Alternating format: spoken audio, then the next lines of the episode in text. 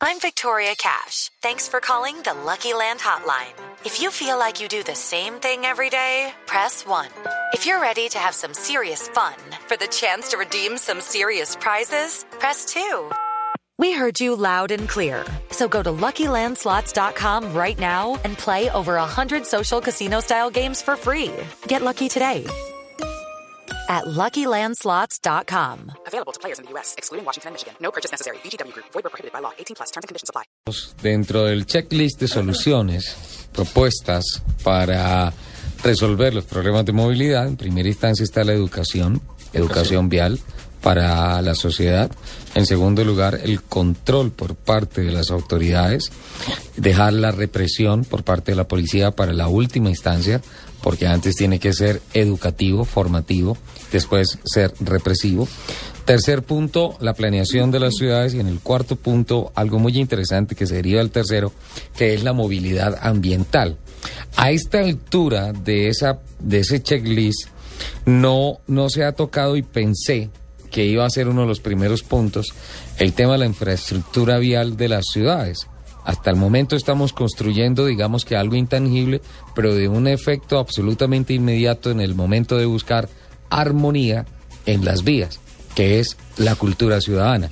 El hecho de que no estén estos cuatro primeros renglones, doctor Rubio, no significa que vamos a liberar de responsabilidad de la administración pública de tener, particularmente en el caso de Bogotá, no una malla vial, sino una un desastre con llamado vías, una Secretaría de Movilidad que pues difícilmente uno le ve proyectos importantes con relación a aplicar políticas efectivas para mejorar la, la movilidad, e empezar a impulsar unos proyectos importantes para que la industria del automóvil empiece a generar el cambio del parque automotor con beneficios arancelarios, con beneficios tributarios, para que tengamos un parque automotor mucho más amigable con el medio ambiente y mucho más moderno y que pues eh, y ofrezco disculpas si, este, si estas palabras generan eh, controversia, más que una Secretaría de Movilidad pareciera que fuera una oficina de multas y comparendos. Correcto.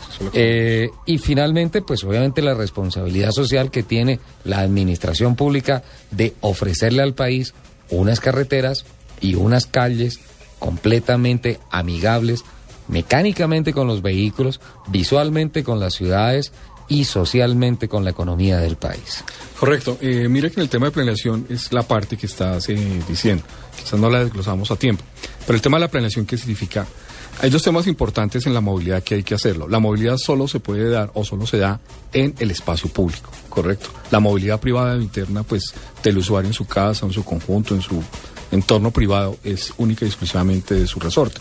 Pero cuando el ciudadano aborda la vía pública, el espacio público, que es un alto componente que nos estamos quedando sin espacio público. Hoy por hoy las grandes ciudades, cada metro, cada metro de construcción es más importante y más valioso que un parque, que un árbol, que una vía pública para movernos si el Estado, y yo eh, haría una precisión en la, en la, expresión que utilizas, Ricardo, más allá de la responsabilidad social del Estado, es un deber del Estado, es un servicio público esencial, proveer no solo el espacio público, o sea, las vías, las carreteras, las autopistas, eh, los metros, los expresos, los de cable, las carreteras eléctricas, sino también proveer en condiciones de equidad y de seguridad. Eso es un componente importantísimo, Pero la planeación de la ciudad. Yo entro en un punto de discusión, porque eh, sobre lo que hablaba era con relación a la ejecución de las obras.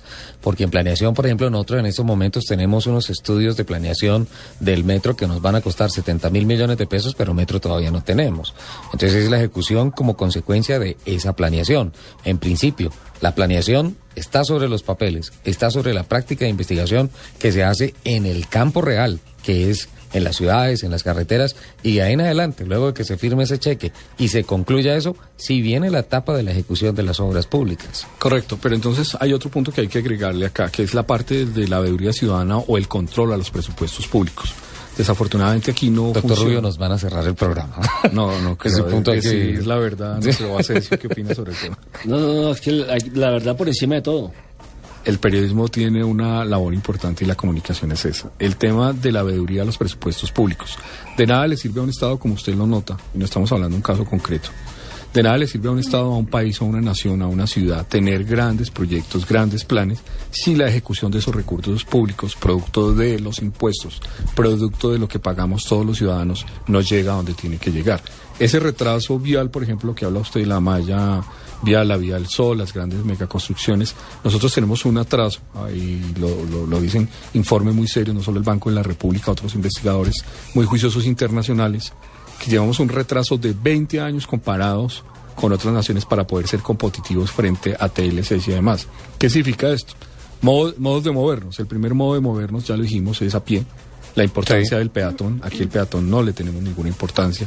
El mayor número de temas surgen también por conductas inadecuadas del peatón. Se atraviesa por donde no tiene que atravesarse. Pese a que hay puentes peatonales, no los utiliza. O cuando no hay puentes peatonales, el caso de Suacha, la conexión Bogotá-Vía Central, el tema Esta es tan semana fue terrible. terrible que tienen ellos allá, el grado de accidentalidad que tienen estas personas. Segundo, si en ese tema sumamos la responsabilidad de las autoridades de tránsito y de control, el tema de las obras públicas pues va a tener una gran importancia y un gran impacto, porque si no hacemos espacios para movernos en espacio público, pues de nada nos sirve. Pero tampoco le podemos pedir al ciudadano que se movilice, que adquiera bienes y servicios, como le dice el estudio del Banco de la República, y luego lo sancionamos, luego lo perseguimos por parquear, luego lo perseguimos por tener vehículos, por crecer. El Estado tiene que garantizar unas políticas públicas de movilidad, de desarrollo. No solo la Agencia Nacional Vial que se pretende crear de seguridad, que ese es un punto muy importante para cultura ciudadana. Tenemos que tener una agencia de movilidad a nivel nacional que trace unas políticas en todas las ciudades, pero no solo ligada a la parte ambiental, no solo ligada a la parte de planeación, de que las ciudades tienen que tener más carreteras, también que permita a las universidades, por ejemplo, a los grandes centros de acopio, a los grandes centros, cambiar los horarios para que las personas puedan ingresar de diferentes maneras. Cambiar ese tipo de cultura es bien importante. ¿Qué medidas restrictivas no son viables, como usted lo anotaba? El tema de pico y placa ya es una medida que es una medida de congestión. Las tasas de congestión o, o urbanas o ciudades que son los famosos peajes internos que tratan de aplicarnos. Todos los estudios de ciudades importantes y tenemos cifras y documentos, Johannesburgo, etcétera, Nueva York, Londres, donde se ha aplicado esta medida de congestión para no ingresar vehículos al centro de la ciudad. ¿Sabes qué es lo que logra hacer? Enriquecer las ciudades desde el punto de vista tributario. Pero no son una solución no de movilidad. el programa y el ciudadano no interesa eso. Ayer veía una especial de movilidad de Canal 13 que hablaba sobre el tema de los fotocomparendos, las fotomultas y lo que ustedes comentaban acá, las autoridades de policía respetuosamente controlando el tema represivo, pero yo no veía a un agente o no veía unas regulaciones indicándole al ciudadano, mire, no haga esto, desarrollese por esta parte, oriéntese por este sector. Mire, No hay esa mire, posibilidad. Mire, el hecho, por ejemplo, doctor, de las personas que no viven en Bogotá y que tienen que por X o Y motivo venir, por ejemplo, a una cita médica. Eso es una capital. Y resulta, eh, exactamente, resulta que tienen que quedarse en el peaje esperando que pasen las horas de pico y placa para poder entrar a la ciudad. Bueno, y, Si qué no son y sancionados. una pregunta, ¿qué ciudades eh, tienen alternativas diferentes? Por ejemplo, que le puedan brindar a ese ciudadano que llega a un gran parque, como ciudades importantes en el mundo que ya han desarrollado el tema de movilidad, y puedan dejar su vehículo estacionado y tengan un servicio público rápido y eficiente que los lleve a los centros urbanos y los regrese. No hay. Entonces, por una parte, el tema de la legislación, y yo sé que Ricardo no quiere que yo insista en ese tema, de que nuestros legisladores No, no, no, deben no, no, tener no. políticas públicas claras sobre Eso ese es muy tema. fácil, doctor. Que Ricardo vaya y se tome un tinto y seguimos nosotros aquí. Me sacaron, Nelson, me sacaron del programa, doctor. No, Ricardo, yo, yo soy muy consecuente en eso, pero sí tenemos una realidad social que las comisiones de, que generan las leyes y las normas deben tener una conciencia sobre el tema de movilidad. No ver el problema, otra conclusión que sería de los estudios de movilidad, no ver el problema de movilidad solo como problema de tránsito o de transporte. Esa es una parte del tema de la movilidad. La movilidad es algo más complejo, algo más grande que se tiene que tener en cuenta para poder garantizar el derecho los derechos sustanciales del ciudadano, la vida, la educación, el desarrollo, a vivir bien, a un Estado mejor y social.